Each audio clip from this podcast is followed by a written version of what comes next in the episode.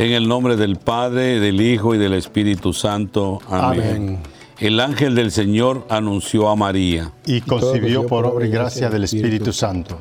Dios te salve María, llena eres de gracia. El Señor es contigo. Bendita tú eres entre todas las mujeres, y bendito es el fruto de tu vientre, Jesús. Santa María, Madre de Dios, ruega por nosotros pecadores, ahora y en la hora de nuestra muerte. Amén. He aquí la esclava del Señor. Haz en mí según tu palabra. Dios te salve María, llena eres de gracia, el Señor es contigo. Bendita tú eres entre todas las mujeres, y bendito es el fruto de tu vientre, Jesús. Santa María, Madre de Dios, ruega por nosotros pecadores, ahora y en la hora de nuestra muerte. Amén.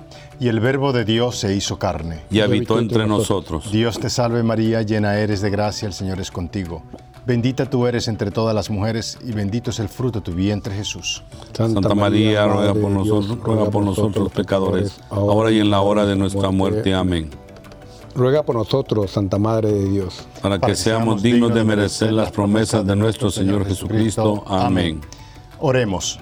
Te Te suplicamos, Señor, que derrames tu gracia en nuestras almas, para que por el anuncio del ángel hemos conocido la encarnación de tu Hijo Jesucristo, por su pasión y cruz, seamos llevados a la gloria de su resurrección, por el mismo Jesucristo nuestro Señor. Amén.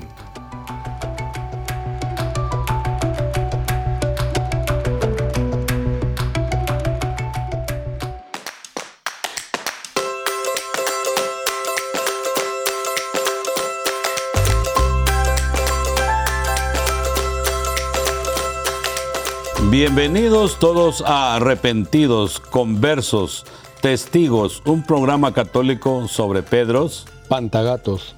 Berejizos. mansuetos y otros pecadores empedernidos. Bienvenidos todos. Feliz lunes. Aquí estamos ya presentes, gracias a Dios, con mis compañeros aquí en el estudio. ¿Y qué se puede decir? Saludos a todos nuestros oyentes alrededor de, de todas las redes sociales que nos escuchan. Gracias por estar con nosotros y, y que Dios nos los bendiga. Oye, una pena, no tenemos hoy con nosotros a Saturia, eh, pero estará con nosotros en la, la próxima semana. Exacto, Leoncio, pues eh, vamos a extrañar a Saturia y gracias también a Edeboldo por eh, la oración ¿no? inicial. Oye, estamos en el programa número qué? 99 y le saluda Wow. Mario Ananías. Le saluda también nuestro amigo Leoncio. Así es. Y, y aquí Edelboldo, siempre aquí, gracias a Dios, presente con ustedes para llevar todas aquí esta, esta buena charla de, de nuestro santo el día de hoy. Pero bueno, no me quiero adelantar mucho y quiero pedirle que los santos que celebramos hoy nos lo va a mencionar Mario Ananías. ¿Quiénes son el día de hoy? Claro, hoy día celebramos a San Gregorio Ostiense, San Beato de Vendome, San Dioniso de Viene, San Geroncio de Ficocle, San Hermas de Roma, San José do Juan Gien, San Pacomio de Tebaida, Beata María Teresa de Jesús Grandier, Beato Forte Gabrieli, Beato Juan Benincasa, Beato Tomás Piquerín. ¿Y quién es nuestro santo de hoy, mi querido? El gran profeta San Isaías. realmente que ore por nosotros, es un gran profeta poderoso. Amén. Amén, así es, oye. Oye, a propósito, ¿cómo han pasado toda la semana? Realmente ayer fue Día de la Madre, Así es. sí, segundo No, no. domingo de, de mayo. En la Dominicana yo creo que es el último domingo de mayo. Aquí en Estados Unidos se celebra el segundo domingo y en varios países, ¿no? Eh, ¿Ah, y- sí? ¿Y qué tal? ¿Cómo qué tal ha pasado de Boldo? No, pues ahí en mi país es el día 10 de mayo. Yo, mi madre ya no está conmigo, pero de igual manera yo la recuerdo con mucho cariño y, y pido por todas aquellas madrecitas que ya no están con nosotros aquí en la tierra, pero desde allá yo sé que nos están cuidando, ¿verdad? Porque creo que así como Jesús, para mí, mi madre es, es- ha sido la mejor persona, aparte de nuestra Madre Santísima María, la madre de Jesús, ¿verdad? También para nosotros, pero recuerdo a mi madre carnal, mi madre que, que Dios la tenga en su gloria, igual para todas las madres que ya no están aquí con nosotros el día de hoy. Exacto, exacto. Con mi madre también ella nos pide compañía más que todo, ¿no? más que regalos y todo, quiere presencia nuestra. ¿no? Claro, que eso, Claro, eso sí. es lo más importante, especialmente en, en una edad donde ya necesita más de uno. Y tenemos que estar siempre conscientes de que la madre es la madre, ¿no? Y, y tenemos a María como modelo de una madre que fue fuerte cuando su hijo fue, eh, se dice, vilmente atacado. Sí, exacto. ¿Verdad que sí? Así que lo que tenemos nuestras madres de viva, pues démosles más amor, que para eso están, porque ellas nos dieron a nosotros mucho, mucho amor. Así que- Exacto. Y quería también agregar que el padre habló de Santa Vaquita, Josefina Vaquita, es una que fue esclava y, y fue torturada dura- duramente y ella fue santa, pero ah, pi- pidió al morir cuando que la pongan en una cruz. ¿Ah, sí? Sí, porque ella pues había sufrido muchos, muchos daños y decía, ¿por qué en la cruz? no? Porque, porque ella quería que la mamá, eh, la Virgen María, lo consolara. Mm, Así que... wow. O sea, es bonito eso, ¿no? Eso es, eh, vimos a la Virgen María al pie de la cruz, ¿no? Que ahorita que hemos vivido la Semana Santa hace unos- unas semanas, que Ma- la María estaba a los pies de Jesús, a pesar de que ella sabía de que eh, todo el, de- el destino o lo, lo que le esperaba a Jesús, ella igual pues hasta el final estuvo ahí y fue un- en silencio, ¿no? Una aceptación. Y creo que eso es por, por eso que Jesús la entregó a nosotros como, como, como madre nuestra, ¿no? Sí, sí. Yo creo que de ahí viene el modelo de tanta madre que se calla cuántas cosas hacemos los hijos, tremendas, ¿verdad? Llegamos tarde, las, a veces hasta las tratamos mal, pero nuestra madre siempre está con nosotros, Ahora, presente. ella ora por nosotros, Sí. a pesar de que somos a veces malos hijos. No, madre, salimos por todo. Y, y aparte de eso, tú sabes que las madres son las únicas que creen que su hijo es bien guapo. ¿Verdad? ¿Sí o no? Qué bonito mi hijo. Qué bonito mi hijo. Es, es que, es que le ve el alma, ¿ves? Le ve el alma. Ay, que, que Dios las cuide, ¿verdad? Si proteja, ¿verdad? Y que nos las mantengan con vida. Saludos a todas las mamitas que nos Así escuchan. es.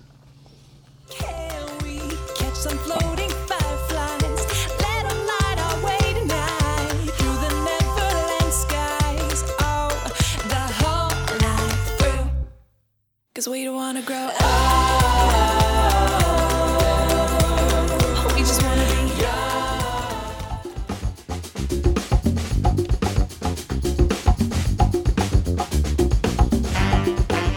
Bueno, y continuando aquí con el programa, vamos a, hacer un eco un poco de la vida de San Isaías.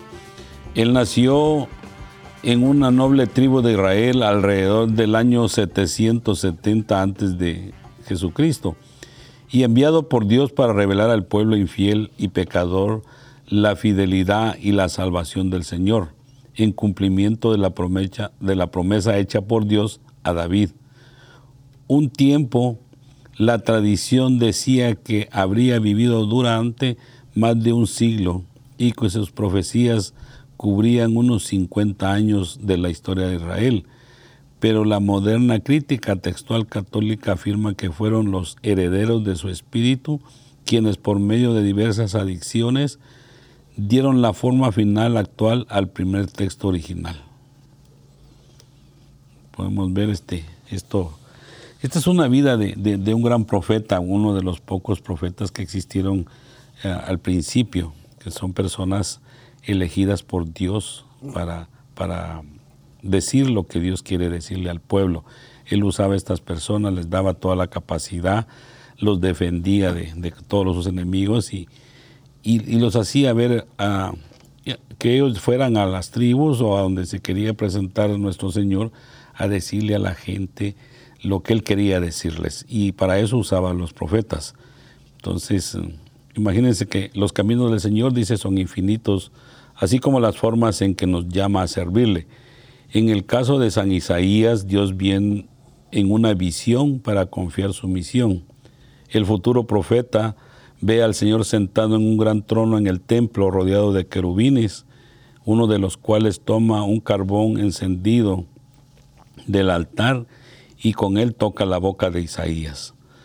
De esa manera, lo, purificándolo del pecado, entonces Dios mismo toma la palabra y manda a Isaías a predicar la verdad del pueblo elegido. Increíble, ¿no? Yo no sé si es de él esta eh, frase que dice antes de que te formaras, ¿no? Yo te conocía, creo que decía Isaías, ¿no? Y él es uno de los más grandes profetas junto con eh, Jeremías, Ezequiel y Daniel. Son considerados los profetas mayores. Y en sí, pues, este gran profeta Isaías predijo la maternidad de María. Y pues eh, él, vivió, como decía nuestro hermano Edeboldo, pues eh, en, en la antigua, le tocó vivir en la tiranía de Asiria, que conquistó Palestina y Jerusalén. Y eh, es un profeta de ciudad y participaba activamente en los asuntos de la clase dirigente. Y él interviene de manera muy enérgica contra la corrupción de Judá y Jerusalén. Y pues el, el libro de Isaías se dice de que ha sido escrito por varios profetas que son discípulos de Isaías.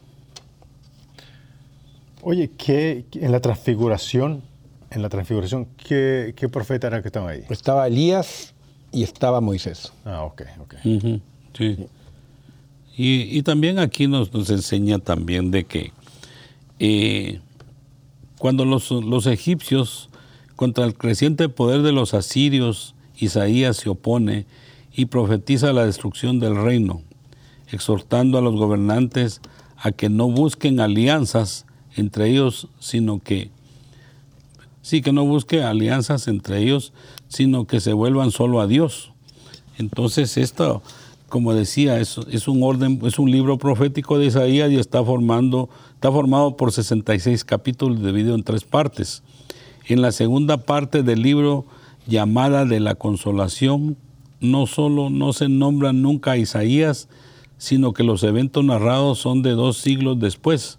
Aunado a esto, la belleza y la claridad de los textos ha hecho pensar a los exagetas que más de que predicciones de eventos futuros se trata de elaboraciones teológicas ulteriores sobre el evento del pasado. Y en diversas partes del libro también se habla de la venida del Mesías. Dice el, el- el libertador pronunciando su nacimiento y sus obras. Lo podemos ver a partir de, de esto que escribieron estos libros, pues muy, muy bonitos. Entonces eso es una gran enseñanza que nos da, aparte que son bonitos, pues toda la, toda la escritura de Dios es muy bonita, pero nos da, no, nos revela lo que en realidad eh, ya venía anunciando Dios, nuestro Padre, a través de los siglos en el, en el Antiguo Testamento, para que se cumpliera siglos después. Pero Él venía anunciándole a la humanidad por siglos y siglos la venida de un Salvador. Dice que fue, un, fue la muerte como, como un mártir. Cuando el reino de Judá pasa a manos de Manases, Isaías está preocupado. El nuevo rey es impío y cruel porque ha caído en la idolatría. El Señor entonces envía al profeta para llamarlo a adorar al único Dios verdadero y arrepentirse de sus pecados. Estamos en el, en el año 681 antes de Jesucristo. Sí, Él, él- él no escucha a Isaías, ¿no? Y, No. Y, y según los evangelios apócrifos, que no son aprobados por la Iglesia Católica, lo condena a una muerte atroz. Por esa razón, el santo profeta Bueno, también, no, es que, no es que no lo acepten, es que no son divinos, son, no, no son libros divinos. los apócrifos, sí. Los apócrifos, claro, Sí. ok. y, y es también venerado en muchos lugares como un mártir, San Isaías. sí. Entonces, como podemos ver, y, la enseñanza que nos da aquí hoy es que, que los profetas son personas que han sido elegidas por, por nuestro Señor para hacer, este, para llevar la noticia de lo que iba a suceder, porque todavía no se hablaba de la palabra de Jesús como nuestros al tiempo después vinieron los, los que escribieron los santos evangelios, sino que esto lo hacían para prevenir al pueblo que se portaran bien por la venida de, de- de un Salvador para todo lo que estaban haciendo mal. Porque ya del tiempo antes la humanidad ya hacía cosas terribles que, que creo que estamos volviendo a lo mismo el día de hoy. Aquí esto está bien terrible en todas partes del mundo, las guerras y esto no va a acabar, creo yo, hasta que no venga nuestro Señor. Y, y también eh, la frase de Isaías se hizo muy, muy popular, una frase durante la pandemia, que realmente se divulgó mucho en las redes sociales, que decía, eh, ve pueblo mío, entra en tu casa y cierra las puertas detrás de ti, escóndete un poco hasta que pase la ira del Señor. Dice el versículo correspondiente a Isaías 26, 20, y esto habla de que la gente pues estuvo metida en su casa mucho tiempo, ¿no? Eh, durante la pandemia del coronavirus, que realmente pues obligó a todos a esconderse, y muchos lo ven como algo profético, ¿no? Eh, pues circulado, porque realmente pues eh, esta, este- esta pandemia, eh, este virus que azotó y, y realmente muchos seres queridos, mucha gente falleció, ¿no? millones de personas, realmente eh, tuvo un mensaje también profético, porque mucha gente se puso en cuarentena, la ponía en cuarentena, se hablaba mucho de cuarentena. Sí, claro. ¿Por qué? Porque tenía que aislarse y realmente era como un arrepentimiento, decían pues de que había que, el- antiguamente, ¿no? ponerse de cenizas, y realmente pedir perdón. Sin embargo, vemos que ahora que ya el virus, gracias a Dios, estamos ya dejando la mascarilla, estamos dejando todo. ¿Qué es lo que estamos hablando ahora? Guerra. ¿no? Una guerra, la invasión de Ucrania por parte de Rusia, vemos eh, amenaza de guerras nucleares, y cuando se leían antes poemas, ¿no? de que vamos a abrazarnos luego del virus, realmente lo que estamos haciendo es la, bombardearnos unos a otros. Claro, sí. Por eso es que no, no, no cambiamos, ¿verdad? Siempre es lo mismo. Si, el ser humano le va a costar adaptarse a, a las nuevas cosas. Y esto no es nuevo, esto viene de, de- de siglos atrás, que nos amemos unos a los otros, pero no entendemos. Entonces ahí yo creo que el que entra a trabajar en todo esto es el demonio porque Él es el que, acuérdense que Él es el que, la lucha que Él vive con nuestro Señor, porque Él quiere ser más que Él. Y desgraciadamente ac- Él encuentra adeptos en este mundo que se le unen y, y del poder y la avaricia y todo corrompe al ser humano y por eso es que tanta desgracia el día de hoy. Sí, básicamente a mí lo que me, me impresionó bastante son las, las frases de Isaías, que es un profeta pues como muy, eh, muy importante ¿no? en, la- en el Antiguo Testamento y habla de esas frases que dicen aprendan a hacer el bien, busquen lo justo, ¿no? lo que leímos en el comienzo de Boldo, den derechos al oprimido, hagan justicia al huérfano, aboguen por la viuda. Y, y habla, es un profeta muy, muy duro, ¿no? Dice, consuelen a mi pueblo, dice, dice el Señor. La hierba se seca, la flor se marchita, mas la palabra de Dios, de nuestro Dios, permanece por siempre.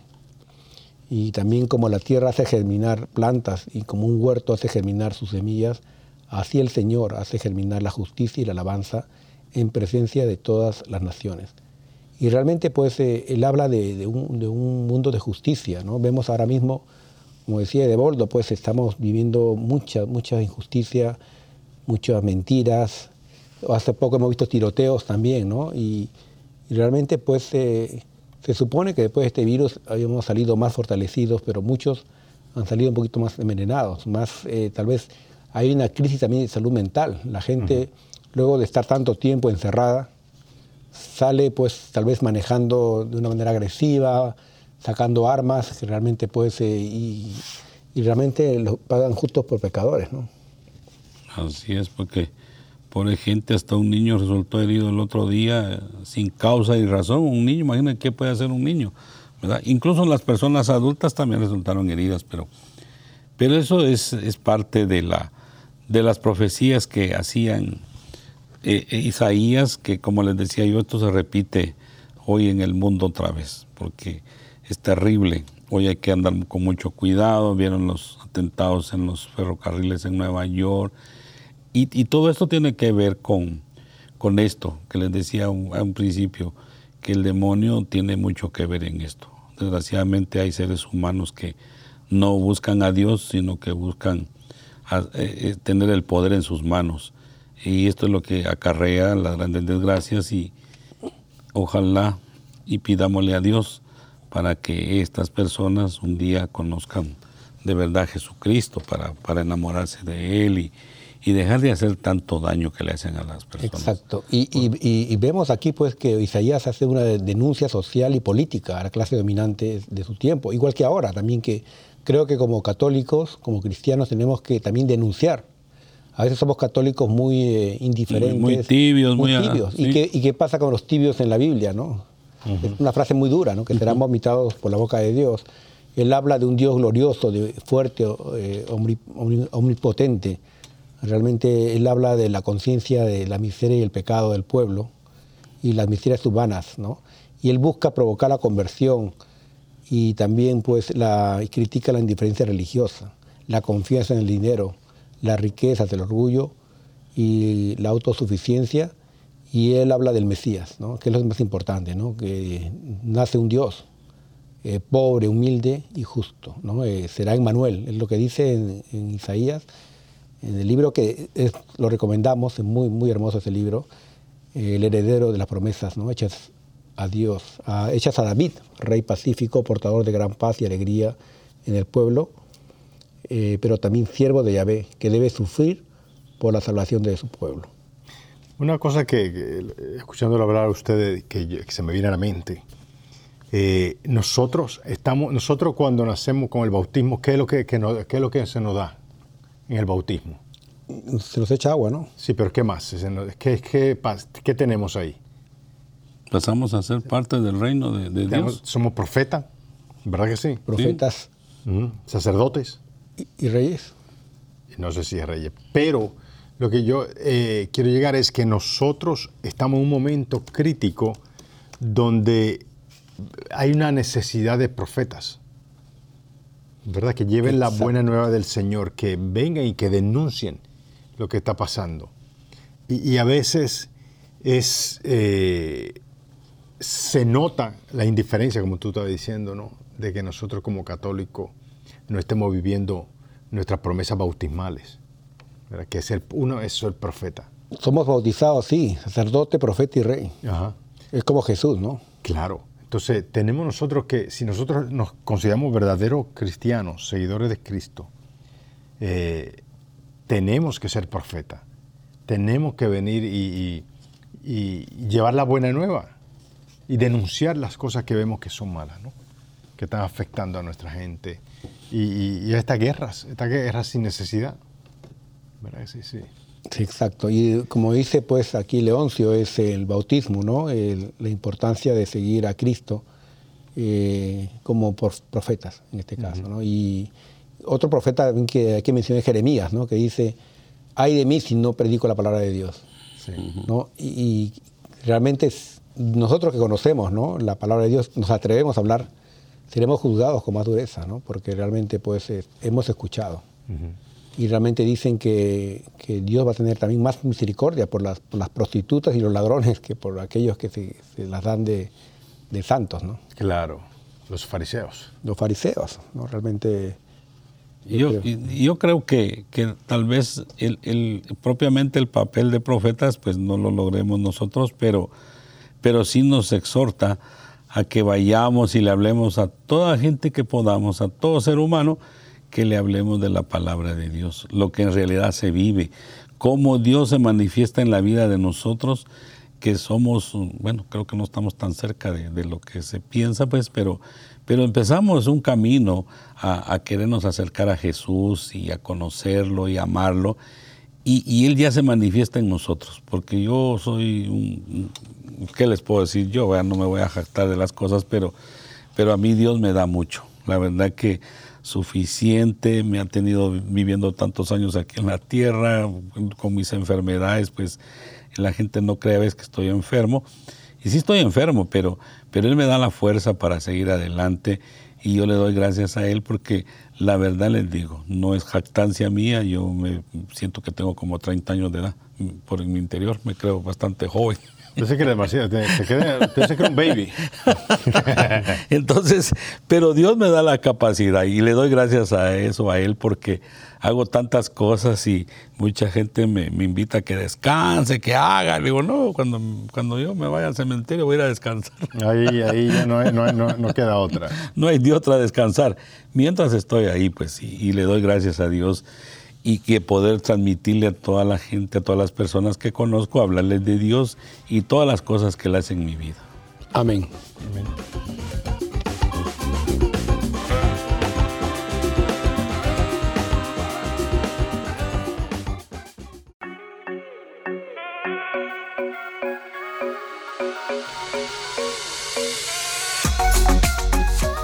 Lunes de la cuarta semana de Pascua. Lectura del libro de los Hechos de los Apóstoles. En aquellos días, los apóstoles y los hermanos que vivían en Judea se enteraron de que también los paganos habían recibido la palabra de Dios. Cuando Pedro regresó a Jerusalén, los circuncidados le hicieron reproches, diciendo, has entrado en la casa de unos incircuncisos y has comido con ellos. Entonces Pedro les contó desde el principio lo que le había pasado. Estaba yo en la ciudad de Jaffa, en oración, cuando tuve una visión y vi algo semejante a un gran mantel, que sostenido por las cuatro puntas, bajaba del cielo hasta donde yo me encontraba. Miré con atención aquella cosa y descubrí que había en ella toda clase de cuadrúpedos, fieras, reptiles y aves. Oí luego una voz que me decía, levántate, Pedro, mata el animal que quieras y come. Pero yo le respondí, ni pensarlo, Señor. Jamás he comido nada profano o impuro. La voz del cielo me habló de nuevo. No tengas tú por impuro lo que Dios ha hecho puro. Esto se repitió tres veces y luego todo fue recogido hacia el cielo. En aquel instante se presentaron en la casa donde yo estaba tres hombres que venían de Cesarea con un recado para mí. El Espíritu me dijo entonces que me fuera con ellos sin dudar. También fueron conmigo estos seis hermanos y todos entramos en la casa de aquel hombre. Él nos contó cómo había visto de pie ante él a un ángel que le dijo, manda a buscar en Jaffa a Simón, llamado Pedro. Lo que él te diga te traerá la salvación a ti y a toda tu familia. En cuanto empecé a hablar, el Espíritu Santo descendió sobre ellos. Como había descendido al principio sobre nosotros, entonces me acordé de lo que había dicho el Señor. Juan bautiza con agua, pero ustedes serán bautizados con el Espíritu Santo. Por lo tanto, si Dios les ha dado a ellos el mismo don que a nosotros, por haber creído en el Señor Jesús, ¿quién soy yo para oponerme a Dios? Con esto se apaciguaron y alabaron a Dios, diciendo, por lo visto, también a los paganos les ha concedido Dios la conversión que lleva a la vida. Miren qué, qué, qué bonita esta lectura, porque aquí se da esto de que cuando se acuerdan en un pasaje bíblico que querían a protestar porque están curando en nombre de Dios, ¿verdad? Sí, sí, sí. Y entonces esto no creo yo que, que, que tenga, esto tiene bastante relación, pues. Y, y si dice Jesús que si están con Él, pues que se queden, aunque no sea de la misma religión, lo que pasa hoy en día. Hoy en día hay, hay, buenos pastores de otras religiones y que van por el camino correcto. Entonces no tenemos que ir contra ellos, sino que darle la bienvenida. Yo me recuerdo de, de aquel hermano, ¿cómo se llama este señor? Un predicador muy bueno, que él era, él ahora es de la iglesia católica, pero era, ¿qué es? No, ¿Que era protestante? sí. Sí. Y, y entonces él, él predicaba y, y Dios lo tocó y él cambió por completo, ¿verdad? Y ahora él pertenece a la iglesia católica, pero la enseñanza que él traía de antes, eso estaba un poco confundido, pero Dios lo tocó y ahora es parte de nosotros. Lo mismo sucede con esta lectura, ¿verdad? Que, que Dios bendice a todos sus hijos. Todos somos hijos de Dios, no tenemos que hacer excepción de nadie, sino que eso es, es por naturaleza que somos hijos de Dios. Y a veces hasta los más malos y, y somos hijos, son hijos de Dios. Pero Dios los lleva a su redil. Entonces, yo digo, ¿por qué estar en contra de alguien que haga el bien? Porque está también el pasaje de, de- del, del buen samaritano, ¿verdad? Eso también deja mucha enseñanza y se relaciona, digo yo, con esta lectura que estamos haciendo, porque Dios quiere el bien para todo el mundo. Y esto es lo que, lo que Pedro da a entender que dice que, ¿cuál es el problema? Pues porque ellos también recibieron el Espíritu Santo y Claro. todo el mundo lo puede recibir, siempre y cuando se, se haga las líneas de lo que dice la iglesia de nosotros, Él también se encaja ahí, todas las personas nos podemos encajar en Él. En la, en, la, en la religión que dejó Jesús, en su iglesia que dejó, porque para eso vino también, es parte de, digo yo, de lo que vivimos hace, decía aquí el hermano, hace tres, cuatro semanas, la, la Semana Santa, ¿verdad? Lo que conmemoramos los, los católicos. Eso es tan bonito, se vivió la Semana Santa que empieza con su cuaresma y, y son cosas maravillosas, pues que, que Dios no se equivoca nunca en nada de lo que hace. A mí me parece una lectura muy, muy apropiada para nuestros tiempos porque no tenemos que hacer de menos a nadie. Todos tenemos que irnos por la misma barca y, y hablarle a la gente en realidad quiénes somos y, y hacerlo esto con buenos ejemplos, no solo con, con hablar, sino que la verdad tenemos que ser un buen ejemplo, un espejo para los demás.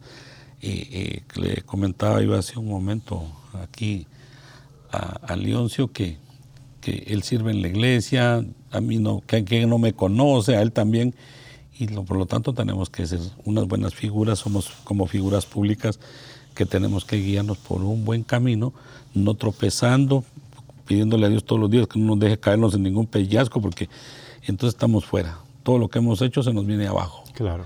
Y, y lo mejor es que ese camino seguir, un camino recto que, que no nos perjudique, ser lo más justo y la oración aquí al principio lo decía, ¿va? Miremos bien, hagamos el bien, miremos al necesitado y eso es lo que tenemos que hacer. Y, y una cosa que es muy importante, el, el Señor nos da el don a todo, ¿no? El don del Espíritu a todos. Y es para ponerlo no solamente, no para ma- mantenernos con nosotros nada más, sino poder compartirlo con los demás. ¿De qué no vale tener un don si no los compartimos? ¿verdad? ¿De qué vale eh, ser actor si no puede actuar? ¿verdad? Sí, so- son unos- una serie de cosas que tenemos que, que poner en práctica. Esto es ponerlo en práctica. Y si no lo ponemos en práctica, pues no vamos a ir a ninguna parte. Eh, exacto, Leoncio. Realmente, pues aquí hablamos de una lectura que es un poquito complicada. Una, hay una palabra que habla de circuncidados e incircuncisos, ¿no? Y es, la circuncisión, si muchos no saben, es un ritual que hacían los, los judíos, ¿no? En ese tiempo para los niños a los ocho años de nacer. Y realmente, pues se consideraba más purificados. Y se le critica a Pedro por reunirse con personas Que no paganas están- que, que no se han circuncidado y realmente pues eh, eh, Dios eh, el espíritu no le pone a le pone a los animales ahí no y diciendo mata y come mucha gente cree que esto pues también permite que pues eh, la gente coma carne no hay gente que es vegetariana pero igual Dios dice lo que yo he creado no lo consideres profano o impuro igual se refiere a los paganos no a las personas no circuncidadas realmente pues que todo todos estamos llamados a, a- a estar en la presencia de Dios, ¿no? a ser perdonados y a ser recibidos ¿no? como hermanos y no como enemigos. Yo creo que eso es importante. Sí, ¿qué más podemos pedirle? Pues esta es una, una, una buena lectura, no tiene nada de... Tal vez un poco complicado para, para algunos, pero para mí parece que habla bien claro de todas estas cosas que, que debemos aceptarnos tal y cual somos todos los seres humanos. Y porque eh, acaba de hablar aquí Mario de, de las cosas que, que los que estaban circuncidados y los que no, pero, pero y esto cambió, ¿verdad? Un día esta ley cambió y para Dios todos somos iguales. Estemos circuncidados o no circuncidados, somos lo mismo, somos seres humanos, hijos de Dios y, Él nos ama tanto que, que- ¿qué les puedo decir? La, la misericordia de Dios es tan infinita que ningún ser humano la conoce cuál es, porque eso es tremendo. La, la misericordia, el más grande de los teólogos en la tierra hoy en día puede descifrar la misericordia de Dios.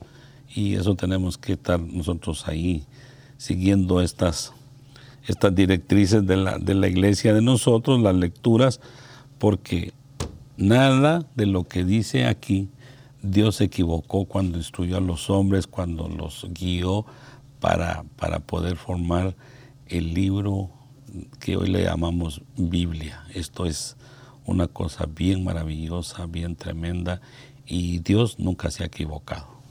Así que qué bueno que lo tenemos, que estamos en el camino correcto y estamos en la iglesia correcta. Yo me alegro mucho. Ahora pasamos al Salmo responsorial. Estoy sediento del Dios que da vida. Aleluya. Estoy sediento del Dios que da vida. Aleluya. Como el venado busca el agua de los ríos, así cansada mi alma te busca a ti, Dios mío. Estoy sediento del Dios que da la vida. Aleluya. Del Dios que da la vida está mi ser sediento. ¿Cuándo será posible ver de nuevo su templo? Estoy sediento del Dios que da la vida. Aleluya. Envíame, Señor, tu luz y tu verdad, que ellas se conviertan en mi, que ellas se conviertan en mi guía, y hasta tu monte santo me conduzcan, allí donde tú habitas. Estoy sediento del Dios que da la vida. Aleluya. Al altar del Señor me acercaré, al Dios que es mi alegría, y a mi Dios el Señor le daré gracias, al compás de la cítara. Estoy sediento del Dios que da la vida. Aleluya. Lectura del Santo Evangelio según San Juan. En aquel tiempo Jesús dijo a los fariseos, Yo soy el buen pastor. El buen pastor da la vida por sus ovejas. En cambio, el asalariado, el que no es el pastor ni el dueño de las ovejas, cuando ve venir al lobo, abandona las ovejas y huye. El lobo se arroja sobre ellas y las dispersa, porque un asalariado no le importan las ovejas. Yo soy el buen pastor, porque conozco a mis ovejas y ellas me conocen a mí. Así como el Padre me conoce a mí y yo conozco al Padre, yo doy la vida por mis ovejas. Tengo además otras ovejas que no son de este redil y es necesario que las traiga también a ellas. Escucharán mi voz y habrá un solo rebaño y un solo pastor. El Padre me ama porque doy mi vida para volverla a tomar. Nadie me la quita, yo la doy porque quiero. Tengo poder para darla y lo tengo también para volverla a tomar. Este es el mandato que he recibido de mi Padre. Muy, muy, muy poderosas estas palabras de, de Jesús, ¿no? Como el buen pastor que está dispuesto a morir por las ovejas, ¿no? No como una persona que recibe un salario y no le importan las ovejas. Realmente, pues, eh, él habla de, de su entrega total que él hace por, por nosotros, ¿no? Y, y incluyendo por los pecadores, que él vino por los pecadores, ¿no? no vino por los santos o por los buenos, vino para salvar realmente lo que estaba perdido. Y, vino también a salvar a los que no son de este redil. No sé qué piensa Leoncio o de Boldo cuando dice que también vengo por, eh, que voy a encargar ¿no? de, las, de las ovejas que no son de este redil. Lo que hablábamos a un principio con la lectura de que se refería a, a los hechos de los apóstoles. Aquí lo que vemos es que, que Dios dice, yo soy el buen pastor. Y se refiere él que, que él sabía a lo que venía. Entonces, ¿a qué venía él? A, salvarnos de este pueblo tan necio que existía en ese tiempo y lo comparo con hoy en día, porque somos lo mismo. Nos cuesta entender, nos cuesta hacer el bien. Y, y esto es porque le- les traigo a colación esto. Vean, ¿de qué sirve que yo le dé comida a- a un necesitado en la calle y ya solo le deje el plato de comida y me vaya?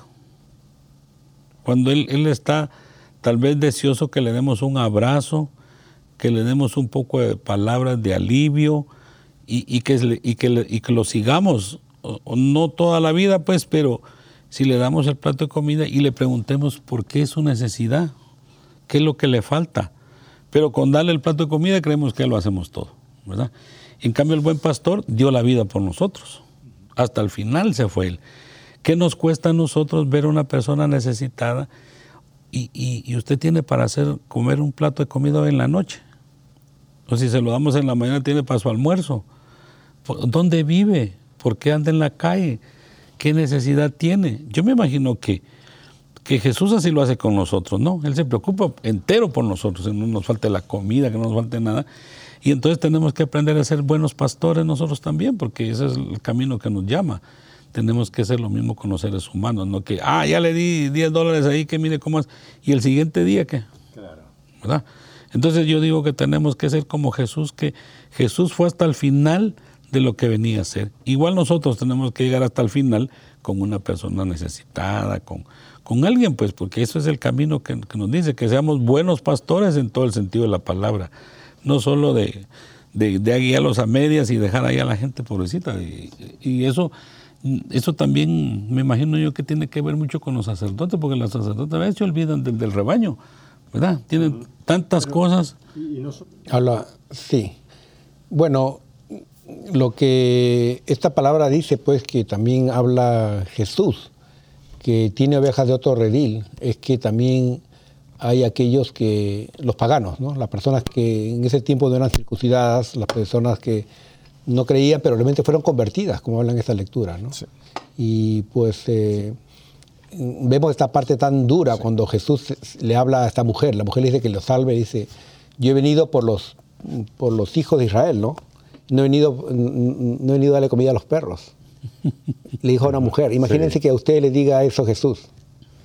Y, la, la mujer muy sabia, en lugar de ofenderse, dijo, pero los perros también comen del- Migajas del- de la mesa de- Entonces Jesús vino también, no solamente por los, por- por lo- en ese tiempo por los judíos o por el pueblo de Israel, sino por todo el mundo, a salvar todo el mundo. Sí, este, yo eso era lo que quería tocar, porque tú, dijiste una, y tú hiciste una pregunta. Tengo además otras ovejas que no son de este redil y es necesario que las traigas. También a ellas escucharán mi voz y habrá un solo rebaño y un solo pastor.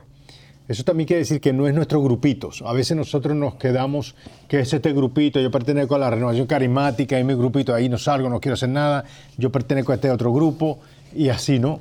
No, tenemos que tener, tenemos que estar abiertos. Porque eso es precisamente lo que nos dice el Señor a nosotros. ¿eh? Eh, Solo tenemos un solo pastor, solo tenemos un solo Señor. ¿verdad? Y Él, Él nos llama a cada uno de nosotros. No está llamando a un grupito espe- específico. No, no, no, no, Y no. tenemos que estar unidos. Porque a veces estamos más separados. A veces dentro de la misma iglesia estamos más separados que unidos. Exacto, y a veces tomamos esto como un club, ¿no? Y no es un club. Realmente yo a veces admiro, y lo digo con toda sinceridad, pues que como católico admiro cuando vienen los testigos ah, de Jehová a tocar la puerta, o los mormones. Y digo, ¿por qué los católicos no tocan las puertas? Ajá. ¿Por qué los católicos no están en los parques hablando así como hablan así eh, estos hermanos eh, protestantes, ¿no? Los hermanos separados ahí con sus megáfonos. Hermanos, arrepiéntense. A mí yo los veo como Juan Bautista, ¿no?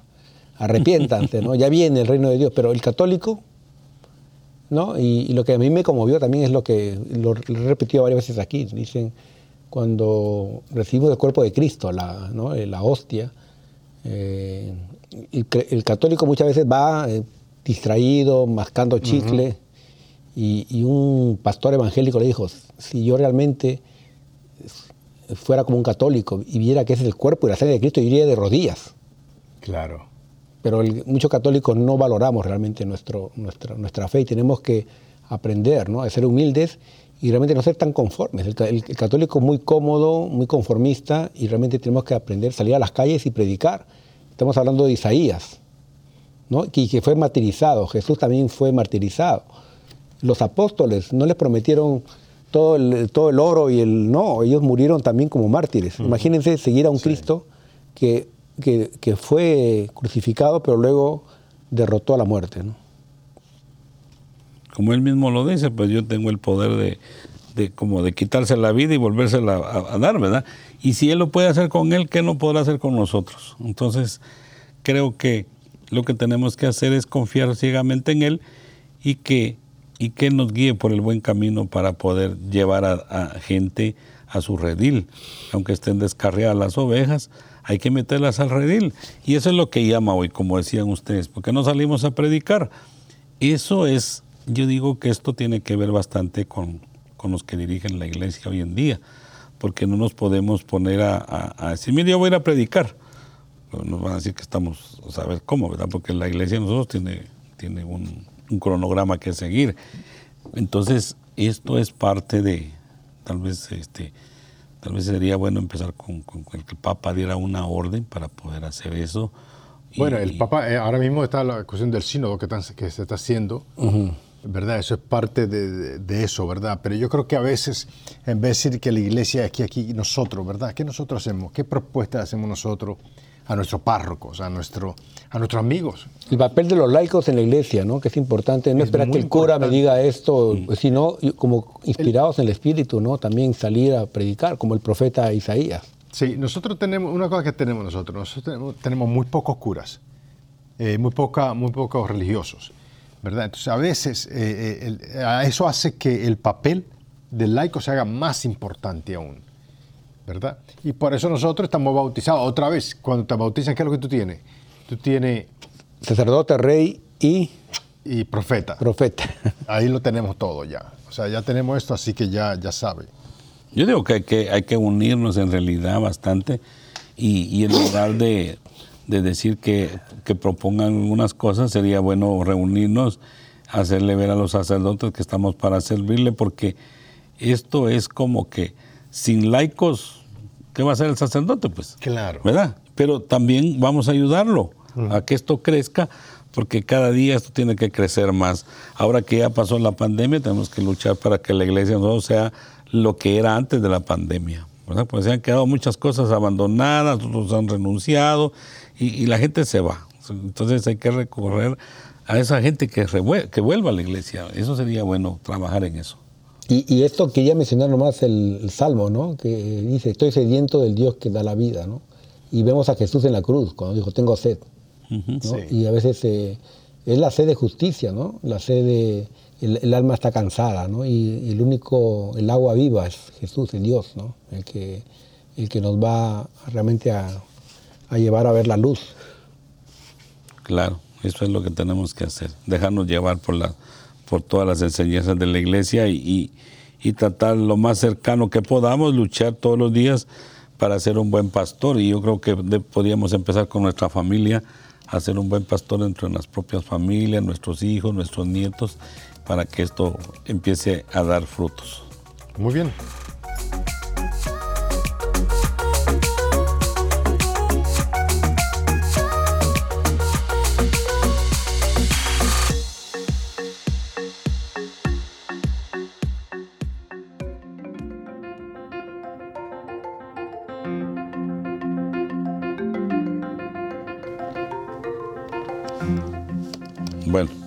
Hemos llegado a la moraleja el día de hoy y, yo creo que la moraleja es como decía un principio la lectura, pues este tenemos que aprender a ver al necesitado, a ¿qué les digo? Permítanme. Ahorita lo tengo aquí. Dice que tenemos que aprender a hacer el bien y a buscar lo justo y a darle el derecho al oprimido y la justicia al, al huérfano y abogar por la viuda. Entonces, más claro no nos lo puede decir Dios por medio de- del profeta Isaías, que, que el, el- el gran reto que tenemos es luchar por todos los que no tienen voz, eh, hacer justicia, no con nuestras manos, sino que, que, que velar porque la justicia llegue en una, en una tabla que sea pareja para todo mundo. No condenar a alguien si, si sabemos que, que esa persona no tiene nada que ver con muchas injusticias que se cometen hoy en día, pues.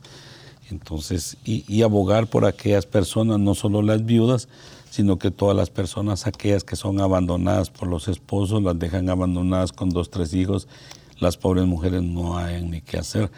A mí me ha tocado en lo personal, una iglesia, que me pusieron a hacer un trabajo de rescatar a todas esas personas que, que muchas veces eh, no eran abandonadas, sino que el hombre lo llevaba preso migración y entonces ya no podían pagar.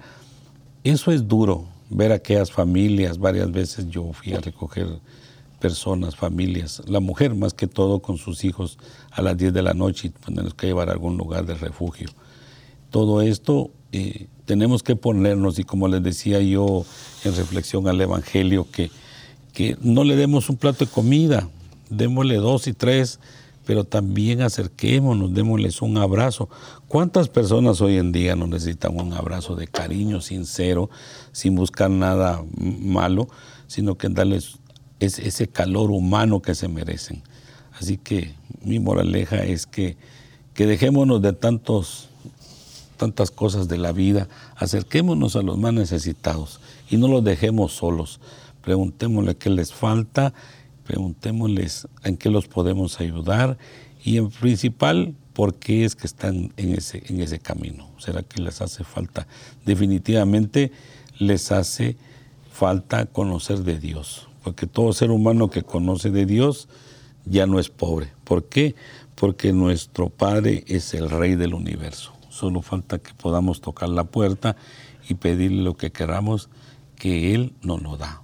Entonces, esa es mi moraleja el día de hoy, que, que nos pongamos bien con todos los seres humanos y que hagamos la voluntad de Dios. Muy bien, excelente.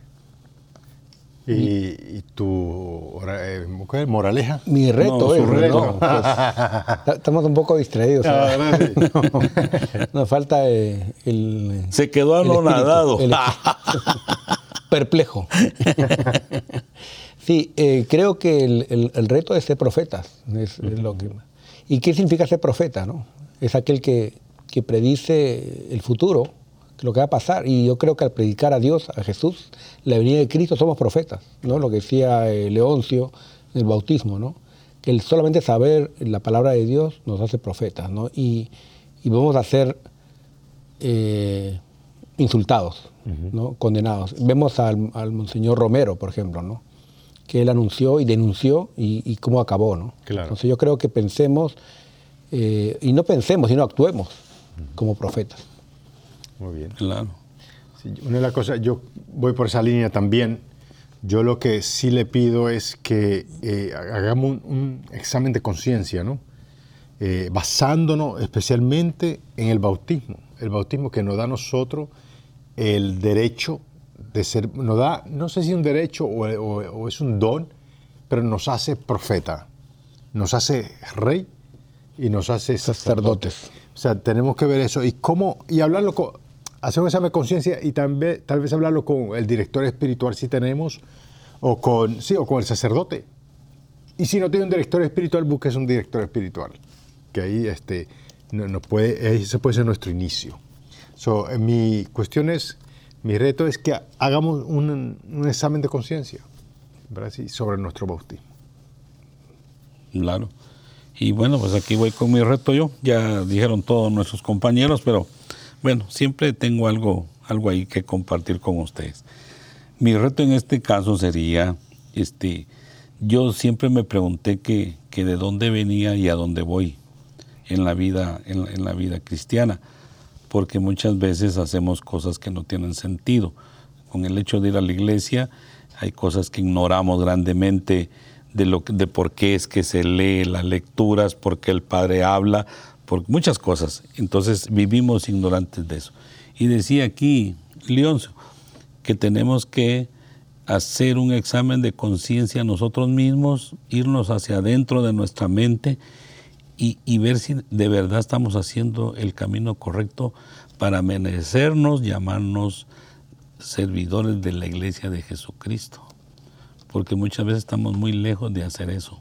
Estamos peleando, discutiendo que el hermano me dijo esto, que el hermano me dijo el otro. Dejemos de, de tantas cosas de esas y hagamos el examen de conciencia para saber si de veras nos merecemos el derecho a ser hijos de Dios.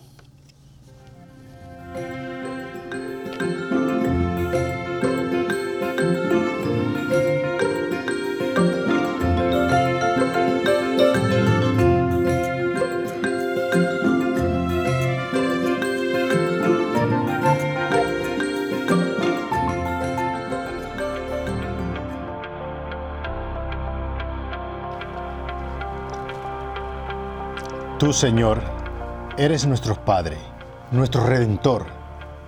Es tu nombre desde siempre. ¿Por qué, Señor, nos desvías de tus caminos y endureces nuestros corazones para que te dejen de temerte?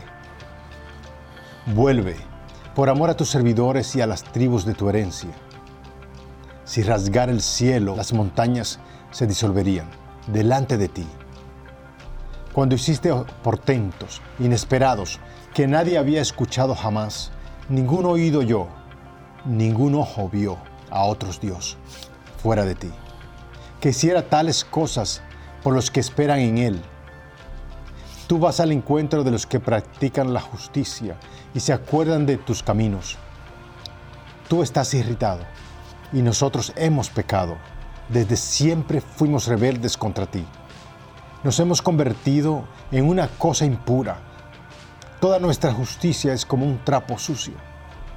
Nos hemos marchitado como el follaje y nuestras culpas nos arrastran como el viento. No hay nadie que invoque tu nombre, nadie nos pusiste a merced de nuestras culpas, pero tú, Señor, eres nuestro Padre. Nosotros somos las arcillas y tú nuestro alfarero. Todos somos la obra de tus manos.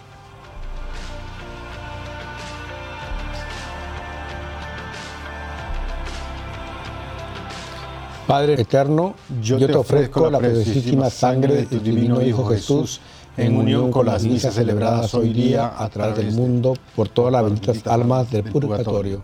Sagrado Corazón de Jesús, Ten Ten piedad de nosotros. Corazón Inmaculado de María, Ruega por nosotros. San José, Ruega por nosotros. San Pedro, Ruega por nosotros. San Pablo, Ruega por nosotros. Santiago Apóstol, Ruega por nosotros. San Marcos, Ruega por nosotros. San Francisco de Asís, Ruega por nosotros. Santa Clara, Ruega por nosotros. San Vicente de Paul, Ruega por nosotros. Santa Catalina Labouré, Ruega por nosotros. San Bienvenido Scotiboli, Ruega por nosotros. Beato Álvaro de Córdoba, Ruega por nosotros. San Mario, Ruega por nosotros. San Bonfilio, Ruega por nosotros. Santa Restituta, Ruega por nosotros. San Pantagato, Ruega por nosotros. San Mansueto de Uruzi, Ruega por nosotros. San Berejizo de Andalle, Ruega por nosotros. Santa Rogata, Ruega por nosotros. San Flananio, Ruega por nosotros. Beato Carlos Acutis, Ruega Ruega por nosotros. San Pedro Canicio, Ruega por nosotros. Santa Faustina, Ruega por nosotros. San Álvaro de Egipto, Ruega por nosotros. San Barón, Ruega por nosotros. San Ateo, Ruega por nosotros. San Leoncio, Ruega por nosotros. San Heraclio, Ruega por nosotros. San Edelboldo, Ruega por nosotros. San Saturio, Ruega por nosotros. Beata María Ana de Jesús, Ruega Ruega por por nosotros. nosotros. San Silvestre, Ruega por nosotros. San Malaquías, Ruega por nosotros. ángeles custodios, Rogad Por nosotros. profeta Isaías, Ruega por nosotros. en el nombre del Padre, del Hijo y del Espíritu Santo. Amén. Amén.